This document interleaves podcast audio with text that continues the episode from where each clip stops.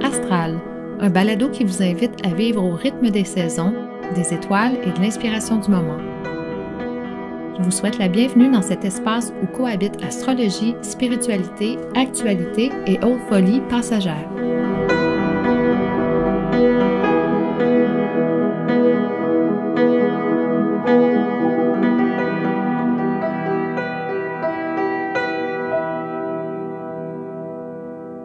Bienvenue à ce nouvel épisode d'Astral. Aujourd'hui, nous allons parler de la saison du Sagittaire, de Jupiter, de la magnifique nouvelle lune en Sagittaire du 23 novembre, des transits à venir, et dans la portion Mel, raconte-nous une histoire, une petite histoire de voyage pour rester dans l'esprit du Sagittaire. Alors, les amis, comment s'est passée votre saison des éclipses? Euh, ça n'a pas été de tout repos, mais c'est important de dire que les gens entendent Ah, la saison des éclipses, euh, courez vous réfugier, euh, c'est la catastrophe. Et, certainement que pour euh, les anciens, c'était comme ça, évidemment, parce que soit le soleil disparaissait ou la lune devenait rouge ou était partiellement ombragée. Alors, c'était, comme si les dieux étaient soit fâchés ou mouraient même à la limite. Mais c'est important de se rappeler que les nuls lunaires nous parlent euh, souvent de direction de vie, de, de mouvement et de revirement et tout ça. Mais les revirements, c'est pas toujours négatif. Euh, ça peut être positif aussi. Alors, c'est de voir comment ça va se manifester, mais c'est un peu ça la nature des éclipses, c'est qu'on ne sait pas comment elles vont se manifester. Mais euh, c'est vraiment intéressant de voir comme dans le cas euh, de politique euh, mondiale ici ou ailleurs, chez nos voisins des États-Unis, on s'attendait à beaucoup de chaos avec les élections de mi-mandat. Il y a eu beaucoup euh, d'énervement ou de crainte ou de peur avant. Les gens avaient peur que ça déraille. Finalement, euh, au contraire, les gens ont opté euh, pour une approche beaucoup plus modérée. Même chose en Angleterre avec le revirement au Parlement. Il y a aussi euh, l'Iran, évidemment, qu'il faut pas oublier là-dedans, où est-ce que là, euh, ça, c'est une autre de manches et où est-ce qu'il y a une oppression euh, épouvantable et que ça se poursuit. Et qu'on peut voir justement beaucoup l'effet au-delà des éclipses, c'est vraiment le carré Uranus-Saturne qui, qui, est présent depuis deux ans environ, qui se joue là-bas. Alors bref, beaucoup d'intensité pour plusieurs personnes.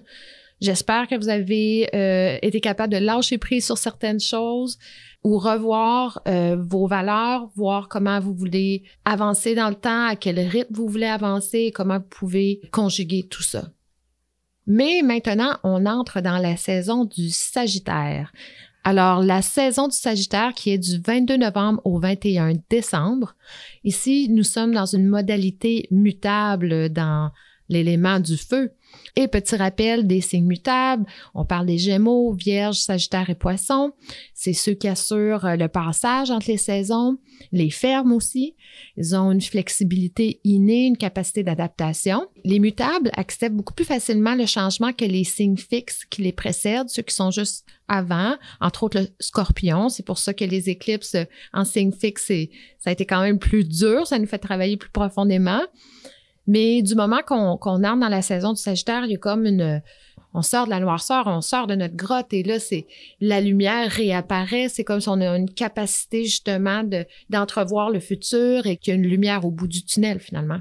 Chez les signes mutables, on est beaucoup plus euh, free spirit, plus versatile, plus jongleur, plus intéressé par l'expérience que la destination, bien souvent. Les signes mutables recherchent le progrès, la nouveauté, ils aiment adapter ou changer les règles ou ne pas avoir de règles du tout. Hein. Les signes euh, euh, mutables aiment bien ça, euh, avoir le, maximum de flexibilité pour bouger, pas être mis dans des boîtes, c'est vraiment important.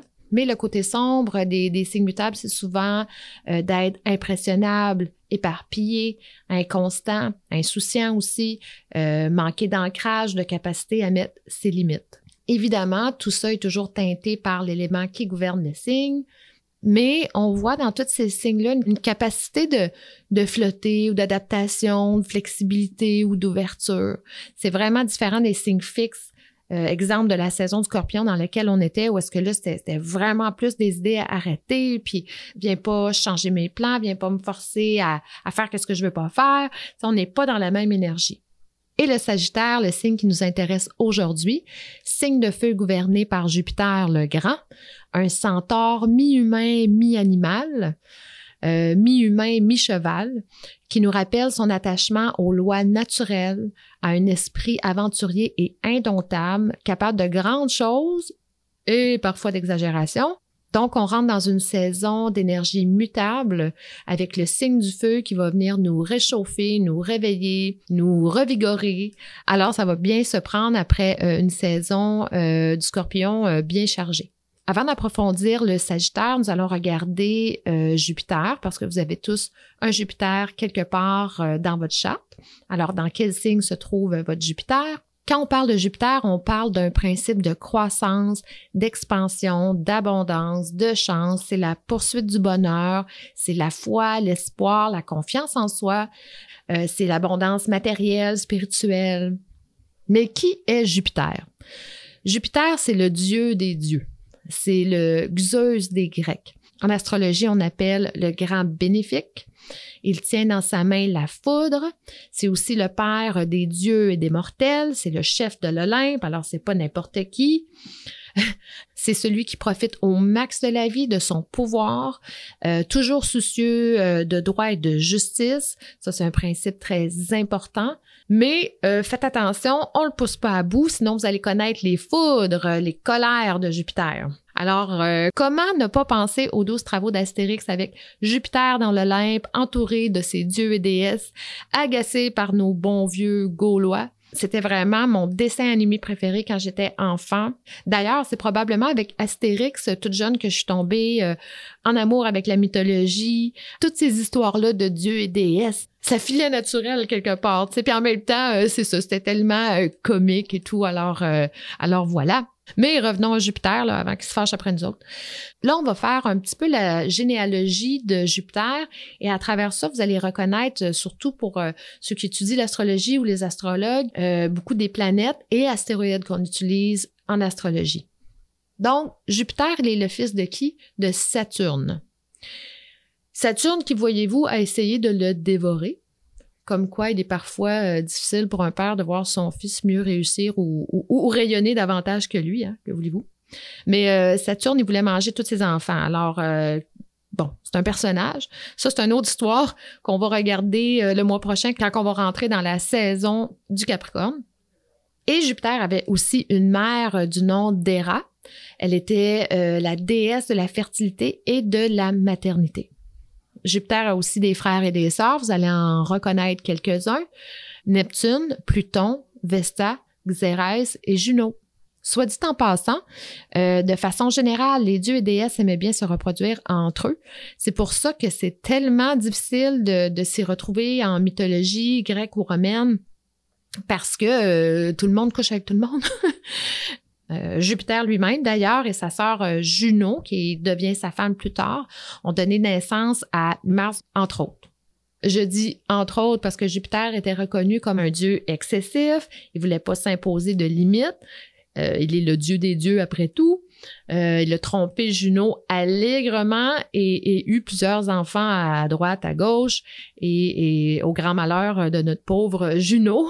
Mais tu sais, honnêtement, euh, comme je disais, je pense que Jupiter a couché avec tout le monde dans l'Olympe et peut-être même dans la Grèce antique. Mais bon, Jupiter, plus, plus, plus, toujours plus. C'est un peu ça, Jupiter. C'est l'amplification. On amplifie tout. Mais des fois, comme on dit en anglais, less is more. Il y, a, y a vraiment quelque chose là où est-ce qu'il faut faire attention. C'est pour ça que ça prend Saturne, ça prend une structure, ça prend des limites pour équilibrer le tout. Euh, trop de structure, ça vient trop lourd trop de liberté, on touche plus à terre. Alors, tu sais, c'est toujours un peu cet équilibre-là. Mais revenons à Jupiter. Alors, avec ses frères, ils se partagèrent le monde. Jupiter a eu la terre et le ciel, Neptune la mer et Pluton les enfers. Les emblèmes de Jupiter, c'est le sceptre. Euh, quand on parle d'un sceptre, on parle d'un bâton ornemental qui symbolise le pouvoir, la royauté. La foudre et les éclairs, évidemment, et l'aigle aussi. En astrologie, c'est une planète de développement qui représente la réussite dans le domaine ou la maison où il est situé. Aussi, le mal aspecté, il va représenter de l'excès, justement, étant donné que Jupiter amplifie tout ce qu'il touche, il amplifie la présence des autres planètes. notre joie de vivre ou non, notre capacité à réussir, nos opportunités. Il peut représenter une figure masculine de pouvoir, mais pas le père. Ça, ça va être plus Saturne ou ça peut être le Soleil, mais c'est pas euh, Jupiter, c'est vraiment le, principe d'avoir quelqu'un euh, à la limite qui nous impressionne. S'il est lié à Vénus dans votre charte ou en synastrie aussi, euh, il représente les amours, parfois le mariage, un de mes professeurs en astrologie évolutive disait suivez votre Jupiter. C'est là que vous allez euh, réussir. Dans quelle maison il est, il touche à quoi là, dans votre charte. Alors c'est de voir justement euh, le rapport que vous avez à Jupiter qui est super important. Jupiter a un cycle de 12 ans, ça veut dire que ça lui prend euh, 12 ans faire le tour euh, du Soleil ou du zodiaque. Alors, ce faisant, il va passer un an à peu près par signe. Soit dit en passant, les 12 signes chinois sont basés justement sur le mouvement de Jupiter. C'est pour ça qu'en Chine, à chaque fois qu'on change d'année, on a un totem pour l'année, un animal totem qui est associé justement à Jupiter, la croissance, la réussite et tout. Ça va être intéressant en 2023 parce que Jupiter va rentrer en taureau. Il va amener un aspect euh, stabilisateur probablement dans le signe du taureau. Alors, mes petits natifs du taureau, euh, à votre tour de profiter des bienfaits euh, de Jupiter ben justement, pardon, de son influence positive. On, on, en nommait un peu tout à l'heure, mais dans une charte, on va voir beaucoup d'optimisme, succès, de la notoriété, de la bonté, souvent des gens qui vont être très sociables, euh, très épicurien, le plaisir, le bien-être, hein, ça c'est sûr. Mais comme je disais, une influence négative de Jupiter, on tombe dans l'excès, la vanité, la tyrannie, le gaspillage de ressources et l'arrogance. Ça, c'est vraiment le côté euh, parfois difficile des gens qui ont beaucoup de Jupiter, sont tellement convaincus de leur affaire. Alors, où est votre Jupiter? Dans un signe de feu, c'est sûr que ça va vous donner beaucoup d'énergie. S'il est dans un signe de terre, ça va vous donner vraiment un côté pratique et prolifique même. Dans un signe d'air, ben là, il va amplifier tout ce qui est communication. Dans un signe d'eau, il va renforcer vraiment tout le côté intuition, psychologie, beaucoup de compassion, surtout dans le cas du poisson où Jupiter est présentement. Alors, euh, où est votre Jupiter? Si on regarde le Sagittaire lui-même, il est associé à la maison 9 de la quête de sens, de philosophie, des hautes études, de la loi, de la foi, de la religion, ou des religions, je devrais dire, des voyages, évidemment, des idéaux, les croyances, c'est tout ça. C'est un domaine vraiment d'expansion de l'esprit. Le Sagittaire est souvent une âme bohème, nomade. Il cherche à libérer son être, son esprit, même par l'exploration. Cette exploration-là peut être à la fois intellectuelle, spirituelle ou vagabonde, vraiment, tu sais, se laisser porter puis aller d'un endroit à un autre. Euh, c'est très couch surfing, van life, mais il peut passer toute sa vie au même endroit et voyager par l'esprit d'une façon ou d'une autre, il va être curieux, il va vouloir approfondir. Si chez le Gémeaux, on est vraiment dans l'accumulation de données, en Sagittaire, on essaie vraiment de, faire du sens de tout ça. Le Gémeaux, euh, sa grande question, c'est pourquoi, pourquoi? Et, le Sagittaire, c'est et pourquoi pas? Mais pourquoi pas? Regarde là-bas, là. Comme on disait, hein, c'est l'archer, alors euh, il pointe sa flèche au loin, il regarde au loin, c'est un visionnaire il veut se projeter vers le futur, il veut qu'on avance, il, n'est est plus intéressé par le passé, il sort du scorpion, comme on disait, il a fait le tour de ses bébites, de ses blessures, et là, il a envie de passer à autre chose, il a, envie d'aller explorer, justement, parce qu'il s'est renouvelé. Alors, the sky's the limit, là, quand on arrive en Sagittaire, c'est vraiment euh, la lumière qui renaît. Donc, les Sagittaires sont connus pour être optimistes, idéalistes, jovial, qui nous vient de Jupiter, évidemment. C'est des parties animaux, pas tout le temps, mais souvent. Si vous connaissez des Sagittaires, là, euh, peuvent être très à leur affaire au travail, mais euh, une fois le, week-end arrive, comme wouh, on se lâche loose. Euh, c'est des gens qui sont très ouverts d'esprit toujours à la recherche de plus d'expérience, rarement satisfaits quand les choses ne bougent pas. Euh, leur présence est souvent recherchée parce qu'ils arrivent avec une, euh, une, grosse énergie qui met de la joie et de la vie euh, où ils vont. Alors, euh, on s'ennuie pas avec un Sagittaire, ça c'est certain. Ils ont aussi un grand besoin de liberté, d'espace. Il faut comprendre ça. Si vous avez un Sagittaire dans votre vie, vous devez le laisser se casser la gueule. Vous devez le laisser euh, essayer différentes choses. Faut pas essayer de l'attacher, mais c'est très confrontant dépendamment de, qui vous êtes, là. Euh, c'est des excellents raconteurs d'histoires, toujours avec un petit brin d'exagération, parce qu'il faut, mettre ça rigolo, puis ça, c'est, c'est un de leurs talents, leur façon de raconter les choses, sais. Mais c'est aussi un signe qui, à cause de tout ce que j'ai nommé, va avoir une difficulté à s'engager, à moins que ça vienne de lui. Si lui le décide, c'est une autre affaire. Mais de façon générale, euh, c'est plus difficile. Donc, si vous réussissez à mettre euh, le grappin sur un sagittaire, euh, n'essayez pas de le mettre dans un enclos, ça fonctionnera pas. Il va s'évader, il va partir comme non, on oublie ça.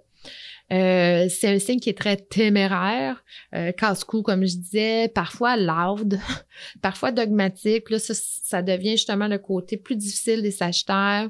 ils peuvent chercher à convaincre, sinon à convertir. Mais un Sagittaire mature devient toujours un philosophe, un enseignant, un vieux sage, une vieille sage. Il y a souvent chez le Sagittaire un désir de transmission, un désir de raconter et de faire du sens de ses expériences pour lui-même et, pour les autres. Donc, euh, ne désespérez pas si vous avez un Sagittaire dans votre vie, ils vont finir par s'assagir euh, un jour. Il faut juste être très, très, très patient. Mais vous n'allez jamais vous ennuyer. Il il y a ça, tu sais.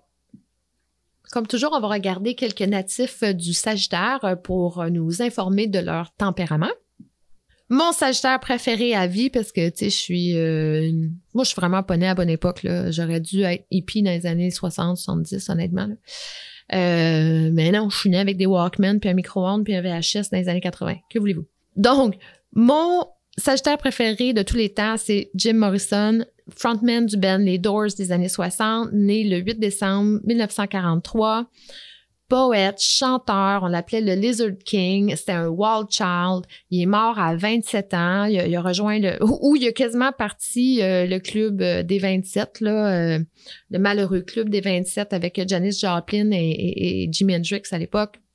Jim Morrison il a dévoré la vie à toute vitesse et, et avec excès drogue, alcool, tout ça. Lui-même s'est associé à Dionysos, le dieu de la fête et du vin. D'ailleurs, Dionysos, un autre fils de Jupiter, de la fesse d'à côté. Voyez-vous un peu un thème, là? avec euh, Jupiter. Tu sais, Jupiter, c'est ça, c'est la croissance, mais c'est l'excès. Alors, on hein, faut jamais oublier cet aspect-là de, Jupiter. On a aussi euh, Britney Spears, née le 2 décembre 1981. Euh, qui elle-même parle de ses qualités de Sagittaire, qu'elle aime sa liberté, son indépendance, aime pas être contrôlée. C'est quelqu'un qui en fait qu'à sa tête. Hein. Et on l'a vu aussi avec la tutelle qui était imposée euh, par son père et le phénomène Free Britney. Tu sais, quand tu penses, c'est tellement Sagittaire. Free Britney! Ça fit avec le personnage, je veux pas. Euh, mais c'est ça, ça a dû être tellement euh, frustrant toute cette période-là pour elle. Euh, maintenant, bon, ben, c'est de voir qu'est-ce qu'elle va faire avec tout ça. On, lui souhaite le meilleur. on lui souhaite le meilleur, mais tu sais, Wild Child, que voulez-vous? Sagittaire. D'ailleurs, une autre euh, Wild One, c'est euh, Miley Cyrus qui est née le 23 novembre 92. Euh, on se rappellera toujours de sa fameuse prestation au MTV Awards. je me suis plus quand, peut-être autour de 2010, où est-ce que tout le monde avait capoté parce qu'elle avait twerké, puis c'était le gros party sur le stage. Bref. Et un petit dernier, Brad Pitt, qui est né le 18 décembre 1963, avec sa personnalité euh, charismatique, attachante, euh, son énergie contagieuse et sa vie amoureuse un peu chaotique. Euh, clairement, le gars en amour avec l'amour, c'est clair, il le dit lui-même. Alors, c'était quelques-uns de nos Sagittaires.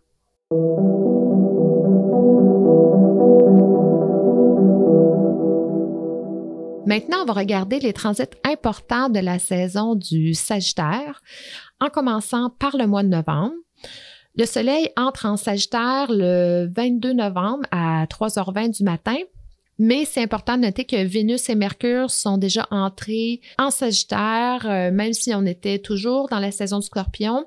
Vénus est entrée en Sagittaire le 16 novembre et Mercure le 17 novembre. Donc, on avait déjà un avant-goût dans la fin euh, de la saison du euh, Scorpion de cette énergie-là un peu euh, du Sagittaire. Mais officiellement, la saison du Sagittaire commence le 22 novembre. Tout de suite, le lendemain, on a une méga nouvelle lune en Sagittaire assez hallucinante. Pour moi, c'est la nouvelle lune de l'année. À vos hôtels, à vos chandelles, Vraiment, celle-là, euh, profitez-en parce qu'elle est à 1 degré 37 euh, du Sagittaire. Alors, il y, a vraiment comme, il y a beaucoup de nouvelles lunes, soit dit en passant, cette année, qui sont dans les premiers degrés des signes. Dernier degré, premier degré, puis un effet un peu beaucoup de début, commencement, là, tu sais, ils sont vraiment euh, en passage de, d'un air à un autre. Là. Tu sais, j'en parlais un petit peu déjà le mois passé, là, mais, mais c'est ça, on s'en va vers de, de, grands changements, les amis. Là. Alors, c'est, major beginnings and endings. Là. Donc, la Lune et le Soleil seront ensemble dans les signes du Sagittaire avec euh, Vénus à 9 degrés, Mercure à 10 degrés du Sagittaire. Alors, les quatre ensemble, c'est magnifique. Euh, ils vont faire un aspect positif à Jupiter qui est en poisson, qui gouverne cette nouvelle lune-là. Alors, permettez-vous de voir grand, permettez-vous de regarder plus loin, de projeter vers l'avant, dans un de mes cours avec euh, euh, un autre de mes professeurs, euh, Rick Levine, il nous disait on va faire une expérience. Vous allez vous créer un téléphone imaginaire et puis vous allez appeler votre futur vous-même. Et vous allez lui demander qu'est-ce qu'il est devenu, qu'est-ce qu'il fait. Je vous propose vraiment de faire cet exercice-là vraiment de, faire comme si vous parliez à, à, un futur vous dans 10 ans, dans 15 ans, dans 20 ans, et projeter sur vous-même ce que vous aimeriez être, qu'est-ce que vous aimeriez faire. Il y a comme quelque chose là-dedans de faire cet exercice-là, de se projeter dans le futur avec une genre de confiance justement, de dire, je parle à, Mélanie euh, dans 20 ans, puis j'ai 60 quelques ans, puis là, qu'est-ce que tu fais, tu sais? Hey, j'ai écrit un livre, puis euh, j'enseigne l'astrologie, puis euh, j'ai étudié dans d'autres affaires, puis je fais ci, puis je fais ça, puis je suis super heureuse, la vie va bien. c'est cool, ça. Why not, tu sais? Pourquoi pas en profiter pour projeter quelque chose qui est positif en avant de vous et de ressentir cette connexion-là euh, quantique un peu avec votre euh, futur vous, tu sais. Alors ça, je trouve ça vraiment euh, une belle idée. Non seulement ça, je vous parlais, Vénus et Mercure vont être aussi dans un aspect positif à Chiron, le guérisseur, un autre centaure. Ça, c'est intéressant aussi. Le Sagittaire est un centaure, Chiron est un centaure, comme je disais, mi-cheval, mi-humain. Alors ça, ça favorise vraiment la guérison. Et là, on parle de Chiron en bélier. Peut-être que euh, cette nouvelle lune-là peut vous permettre de guérir certaines choses ou certaines croyances qui vous empêchent d'avancer. Est-ce que j'ai de fausses croyances envers moi-même au départ qui se sont tellement imprégnées fortement que mentalement je suis incapable de me voir faire autre chose ou être quelqu'un d'autre ou avoir une vie différente, euh, sortir de la situation dans laquelle je suis? Alors, c'est peut-être un beau moment pour avoir une intention justement de guérison. Et moi, je vais être honnête, là, en termes de, nouvelles intentions, je suis pas tant la personne qui, euh, tu sais, je suis pas, euh, je suis pas vraiment dans la manifestation. À moins que ces manifestations-là visent vraiment une conscientisation, une amélioration de votre situation interne. Parce que si vous êtes bien en ligne avec vous-même, si vous êtes bien connecté à ce qui se passe avec vous, ça va se faire tout seul. Alors, c'est peut-être ça, euh, viser la guérison, se projeter en avant, mais d'une façon bienveillante, qui nous surcharge pas, qui nous oblige pas à, nécessairement euh, performer puis rester pogné dans un pattern de manifestation capitaliste, si je peux dire. Alors, super nouvelle lune, profitez-en bien. Euh, même Saturne et Mars vont être en, aspect positif. Mars qui est toujours euh, rétrograde. Et oui, aussi euh, en aspect difficile à, Neptune qui, des fois, là, fait qu'on a de la misère à, à voir c'est quoi les actions à poser.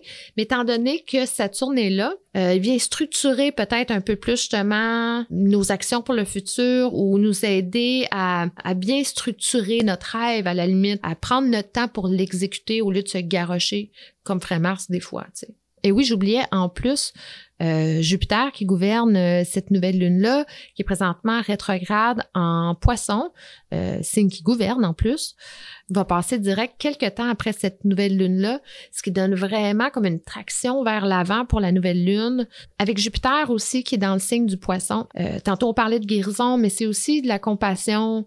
Et, peut-être que justement, si vous voulez pas manifester pour vous-même, peut-être vous pouvez aussi manifester pour amener plus de compassion dans le monde. Je pense qu'on on en aurait tous besoin. On vient de passer vraiment euh, deux années difficiles, puis on a encore beaucoup de choses devant nous. Alors tout ça mis ensemble, ça fait vraiment de cette nouvelle lune-là une nouvelle lune bien puissante. Alors profitez-en bien. En décembre, nous allons avoir euh, le 3 Neptune qui passe direct. Alors Neptune, planète de l'imaginaire, de la spiritualité, de la compassion, mais aussi de la dissolution et du brouillard et tout ça, va passer euh, en mode direct. Ça aussi, ça va faire du bien parce que Neptune amène euh, un, un certain brouillard et là, ben, c'est comme si le brouillard se dissipe un peu plus. Alors, de plus en plus, il y a un mouvement vers l'avant qui va faire du bien. Le 6 décembre, on a Mercure qui entre euh, en Capricorne. Alors, euh, notre planète des communications et du mental qui va passer en mode un petit peu plus organisé, il faut faire les choses. Alors là, c'est parfait parce que Noël arrive, alors il va falloir s'organiser un peu, puis planifier et, prendre le contrôle de la situation. Et le lendemain, nous allons avoir euh, une pleine lune en Gémeaux. le 7 décembre à 23h08, heure de l'Est. Toutes les heures que je vous donne, c'est en heure de l'Est. Et hey, boy, là, on va avoir une pleine lune vraiment. Euh, la lune va être exactement à 16 degrés en conjonction avec Mars qui est rétrograde, opposé au Soleil en Sagittaire, gouverné par Mercure en Capricorne, qui est en conjonction avec Vénus qui, elle, est toujours en Sagittaire et qui fait un aspect difficile à Jupiter. C'est pas que c'est une mauvaise pleine lune, mais clairement intense. déjà là, une pleine lune, si on arrive à pleine capacité, il faut relâcher tout ça. Mais là, euh, attention, il y en a qui vont relâcher vraiment euh, à la fois leur fou, mais aussi leur colère peut-être, leur intensité. Euh, vous pourriez sentir que certaines personnes sont vraiment too much. Puis en même temps, ben Mercure en Capricorne qui gouverne cette pleine lune-là, il est peut-être pas dans un mode pour faire le party ou pour se faire dire quoi faire. Euh, fait que ça va être à, naviguer avec euh, délicatesse, euh, les amis. Cette pleine lune-là va être en aspect positif à Saturne. Puis il y a peut-être un côté justement de papa Saturne qui dit ben là, calmez-vous les nerfs, tout le monde. Il faut penser à, plus grand que soi. Là, on, on, on se calme. Je suis juste curieuse de voir quel jour ça tombe. Heureusement que ça tombe sur euh, un jour de semaine parce que si ça avait été euh, un week-end euh, de partie de bureau, ça aurait été quelque chose. Mais bref, petit conseil, avant de vous emporter, allez chercher la bonne information, vérifier l'information, peut-être faire preuve de retenue aussi, c'est peut-être pas une mauvaise chose, ou tourner ça à la blague. Hein. Gémeaux Sagittaires sont très bons justement pour utiliser cette méthode-là pour calmer les choses. Quand je regarde le ciel, c'est vraiment comme un sac à surprise, là, tu sais pas trop euh, euh, si tu vas être content ou si tu vas être comme Ah non, pas cette maudite bébelle-là. Tu sais, il y a un effet un peu comme ça. Le 9 décembre, on a Vénus qui entre en Capricorne à 20h54. Alors déjà là, on va avoir un, petit avant-goût euh, du, du, Capricorne. Et d'ailleurs, on se prépare pour un, un Mercure rétrograde en fin d'année, un Mercure rétrograde en Capricorne. Alors ça, on s'en reparle le mois prochain. Et finalement, dans les transits importants, on va avoir le 20 décembre, juste avant le, solstice, Jupiter qui retourne en bélier pour son dernier stretch dans le signe du bélier. Alors, ça ramène l'énergie. Ça peut ramener aussi euh, euh, des thèmes qu'on a vécus l'année dernière au printemps quand Jupiter est entré en bélier de finalement passer euh, une dernière fois sur des choses qu'on voulait accomplir, boucler la boucle si on peut dire. C'est sûr que ça va favoriser tous les signes de feu, euh, bélier, lion, euh, sagittaire. Profitez bien justement de ce dernier stretch-là de Jupiter avant 40 en taureau au printemps prochain. Alors, c'est ce qui se passe dans les grandes lignes pour la saison du Sagittaire.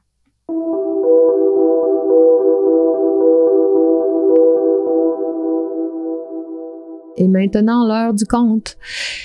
Dans l'esprit du Sagittaire, j'ai envie de parler de voyage, d'un voyage que j'ai fait en Italie.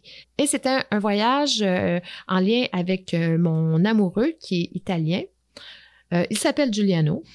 Alors, on allait fêter les 70 ans de son père là-bas et en même temps, on allait explorer les racines de la famille euh, de mon amoureux et visiter justement de la famille qui voit jamais, tu sais.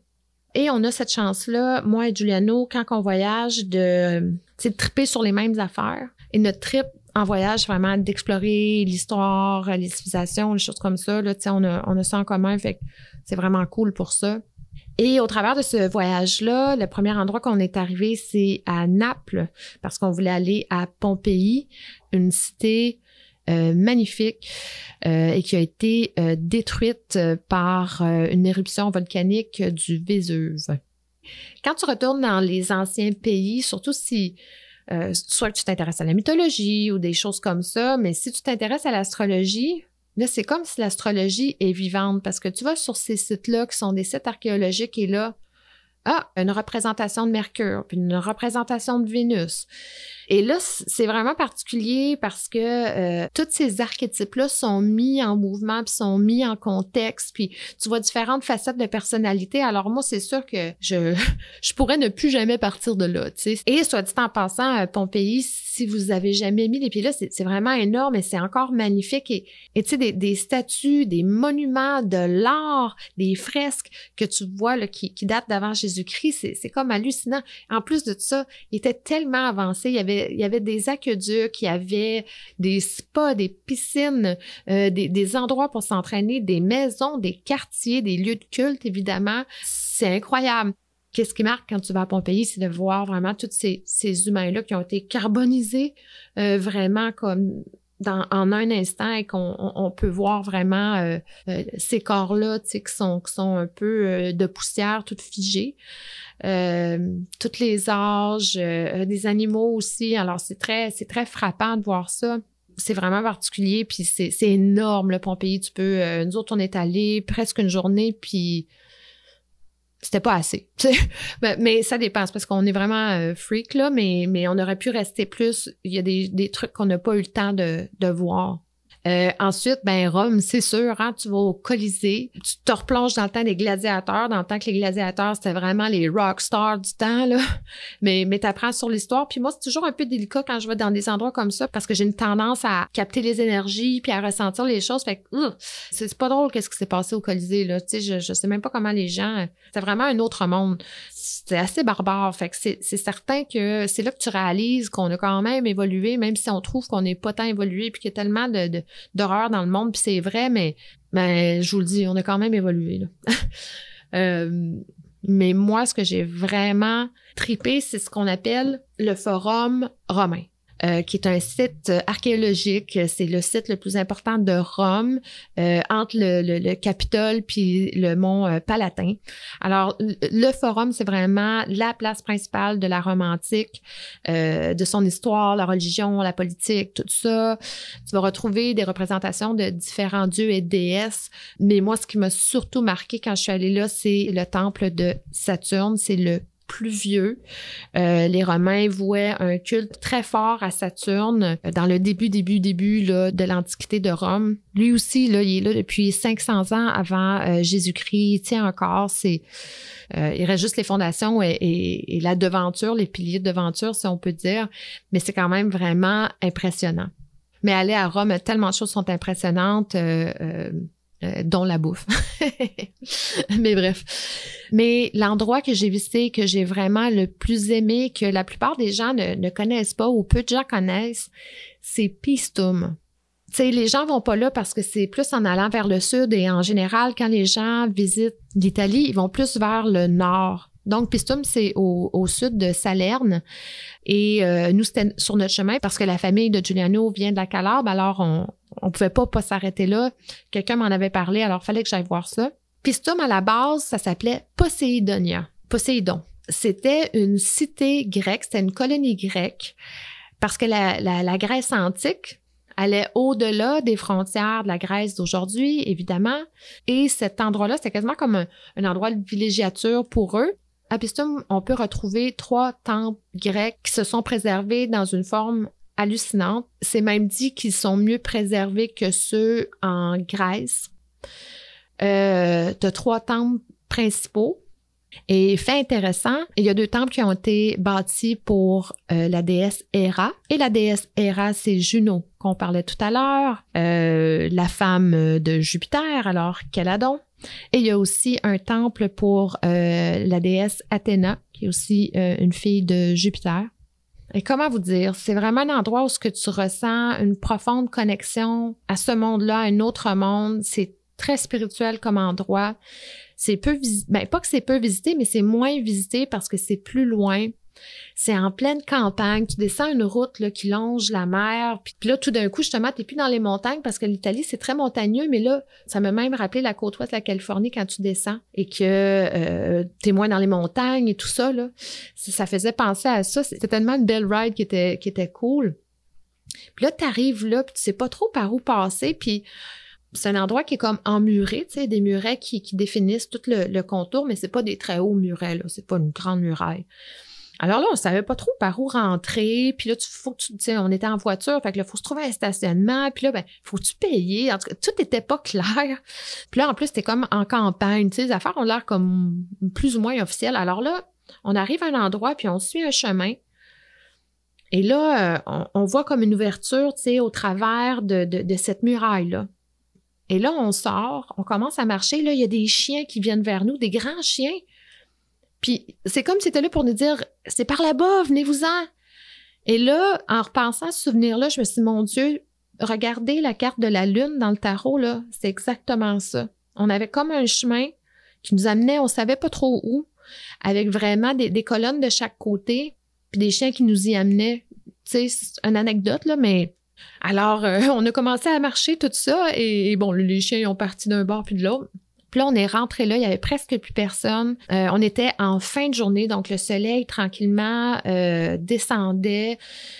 Et là, tu avances et tu vois ça, ces, temples-là, préservés d'une façon hallucinante, qui tiennent encore, avec des colonnes de 9 mètres de haut. Je sais pas si vous le savez, là, mais c'est haut.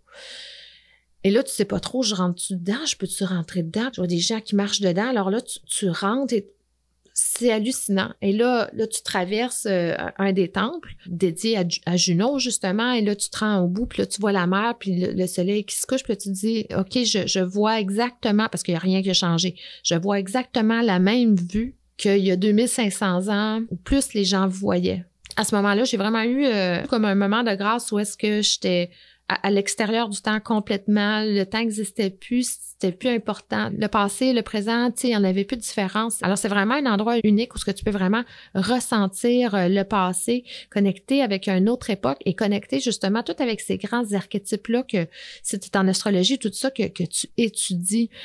Mais même si t'es pas, euh, même si tu t'intéresses pas à ces choses-là, tu peux pas ne pas être frappé par l'immensité de ces temples-là. Euh, il y a une genre de révérence qui s'en dégage. C'est de réaliser aussi euh, toute la, beauté et le grandiose que ces dieux et déesses-là inspiraient. Alors, c'est vraiment un, endroit magique. Si vous allez en, Italie, je, je, vous recommande euh, chaudement parce que c'est un site vraiment différent. Puis, quand tu es, au Forum à Rome, il y a tellement différents sites archéologiques toutes proches les, uns des autres que c'est comme un mishmash. Puis à un moment donné, tu sais, sais plus trop qu'est-ce que tu vois. Mais quand tu arrives à, à Pistum, là, c'est très, très clair. Puis encore là, ça aussi, comme Pompéi, une ville super évoluée, là. Tu peux voir qu'il y avait à une autre époque des maisons très Euh, l'art était très avancé. Les marchands, tu peux t'imaginer facilement, tu sais, les marchands de poissons qui arrivent, puis tu peux t'imaginer les gens qui discutent. C'est vraiment un endroit spécial et euh, si jamais j'avais euh, la possibilité d'y retourner, honnêtement, j'y retournerais. Alors, dans l'esprit du Sagittaire, j'espère que ça va vous avoir fait rêver un peu.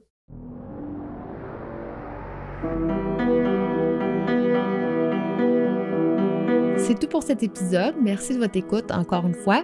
Merci de commenter, partager, laisser une petite étoile sur l'application que vous utilisez pour euh, m'écouter. Ça fait toujours une différence. Et n'oubliez pas, ne demandez pas ce que les planètes peuvent faire pour vous, mais ce que vous pouvez faire pour votre planète.